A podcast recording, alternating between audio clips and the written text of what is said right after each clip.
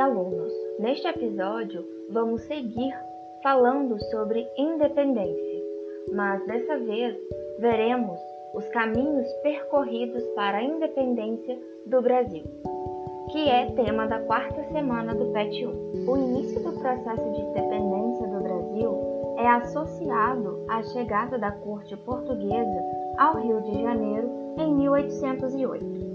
A imigração da elite da metrópole deu ao território uma nova condição, pois de simples colônia, Brasil passou a ser o centro das decisões do governo português. A vinda da família real portuguesa para a América portuguesa ocorreu em razão da invasão de Portugal pelo exército napoleônico. Ao assumir o governo da França, Napoleão Bonaparte confrontou-se diretamente com a Inglaterra por meio do bloqueio continental. Um decreto de 1806 que proibiu o comércio entre os países europeus sob domínio francês e a Inglaterra.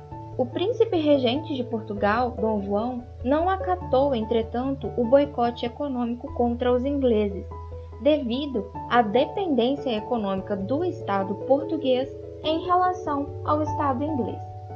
Para escapar às pressões francesas, Dom João aceitou um acordo com os ingleses que definia, entre outras questões, a transferência da monarquia portuguesa para o Brasil.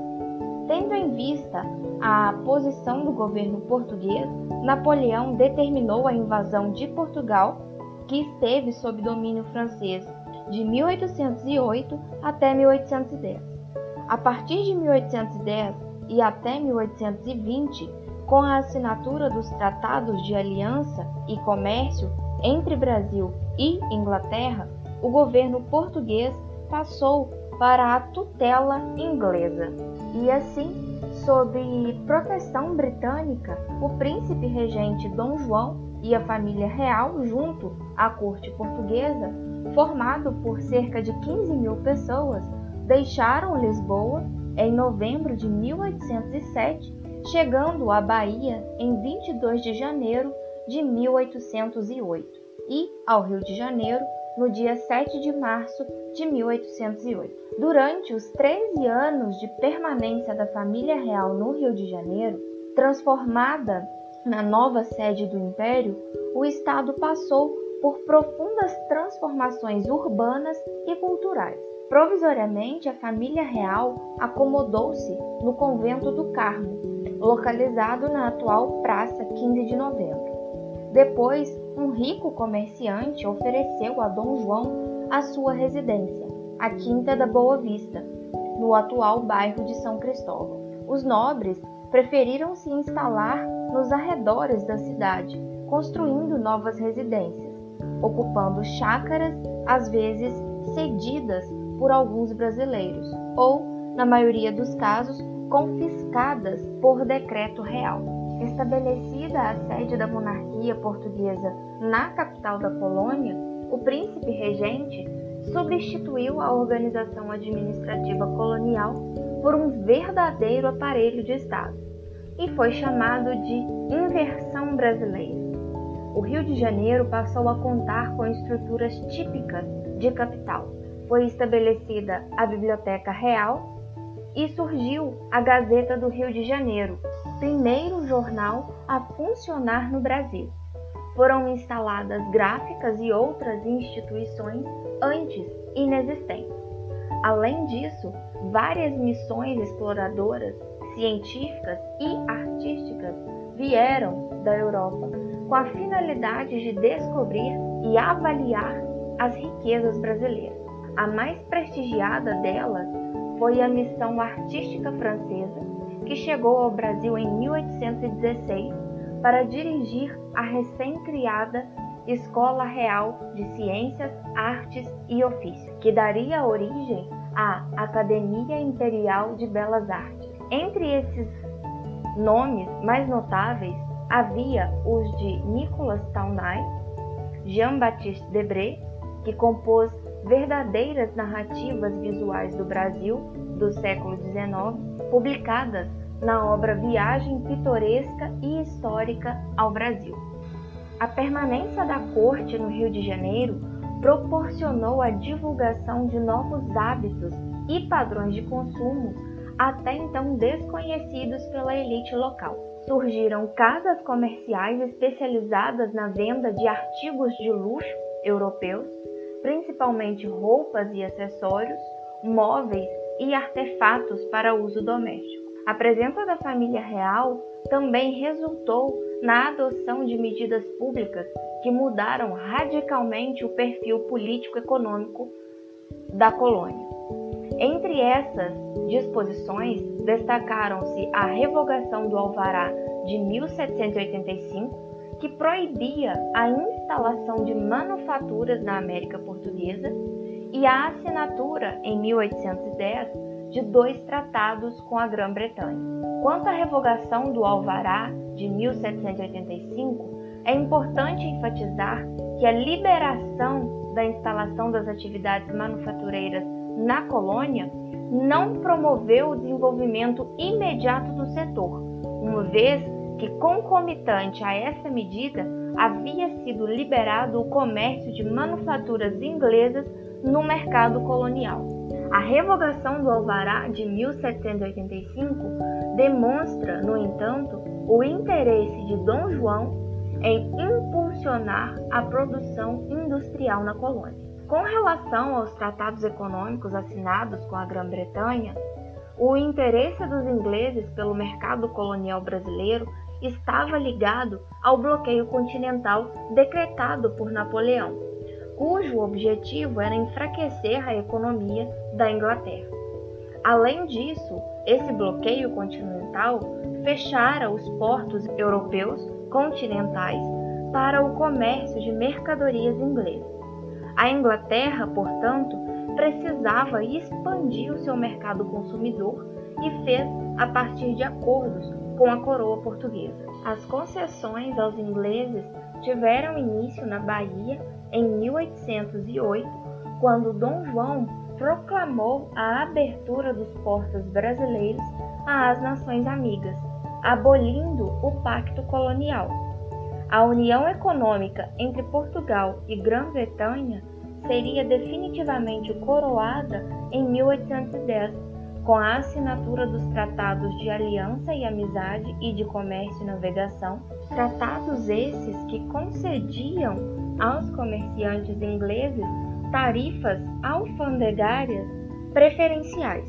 Assim, a taxa de importação seria de 15% sobre produtos britânicos, de 16% sobre os produtos portugueses e de 24% sobre os produtos de outras nações.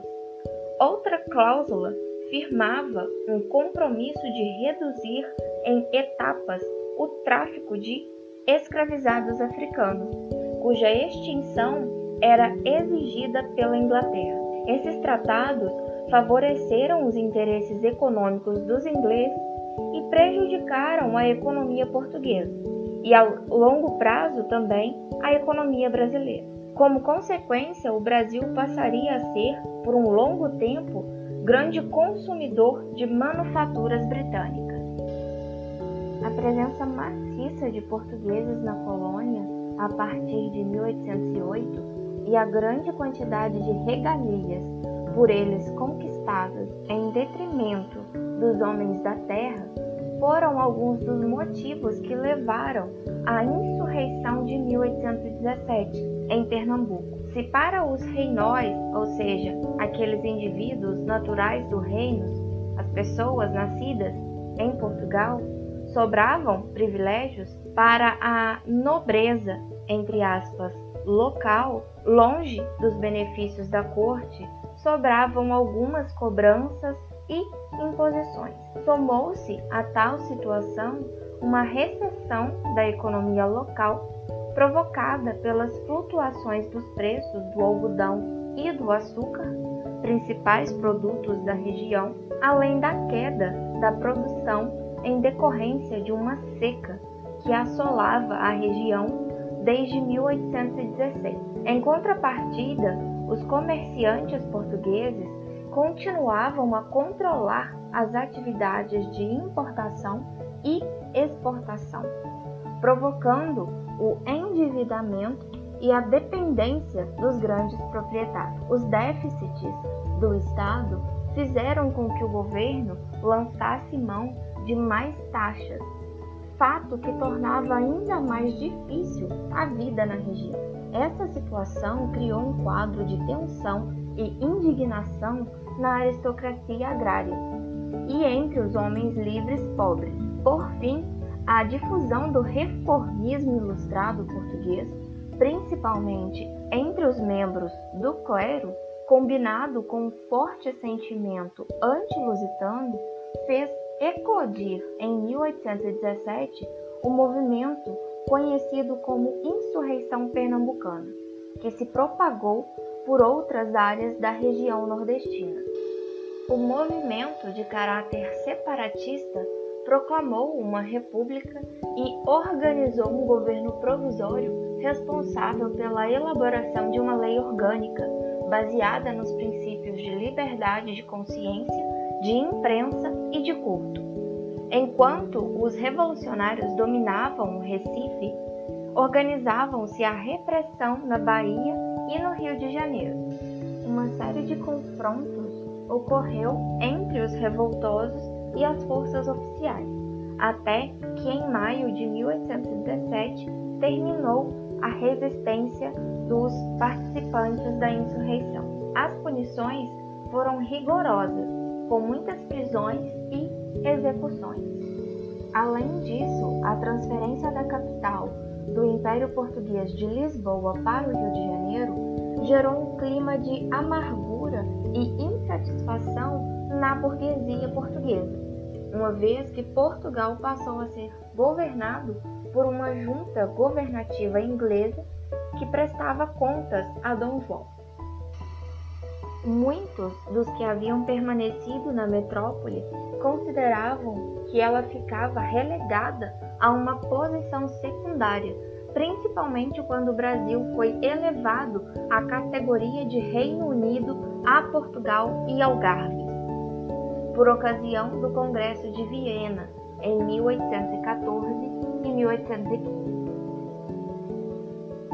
A inversão brasileira e a influência das ideias iluministas que rondavam a Europa fizeram a elite portuguesa buscar fim ao absolutismo.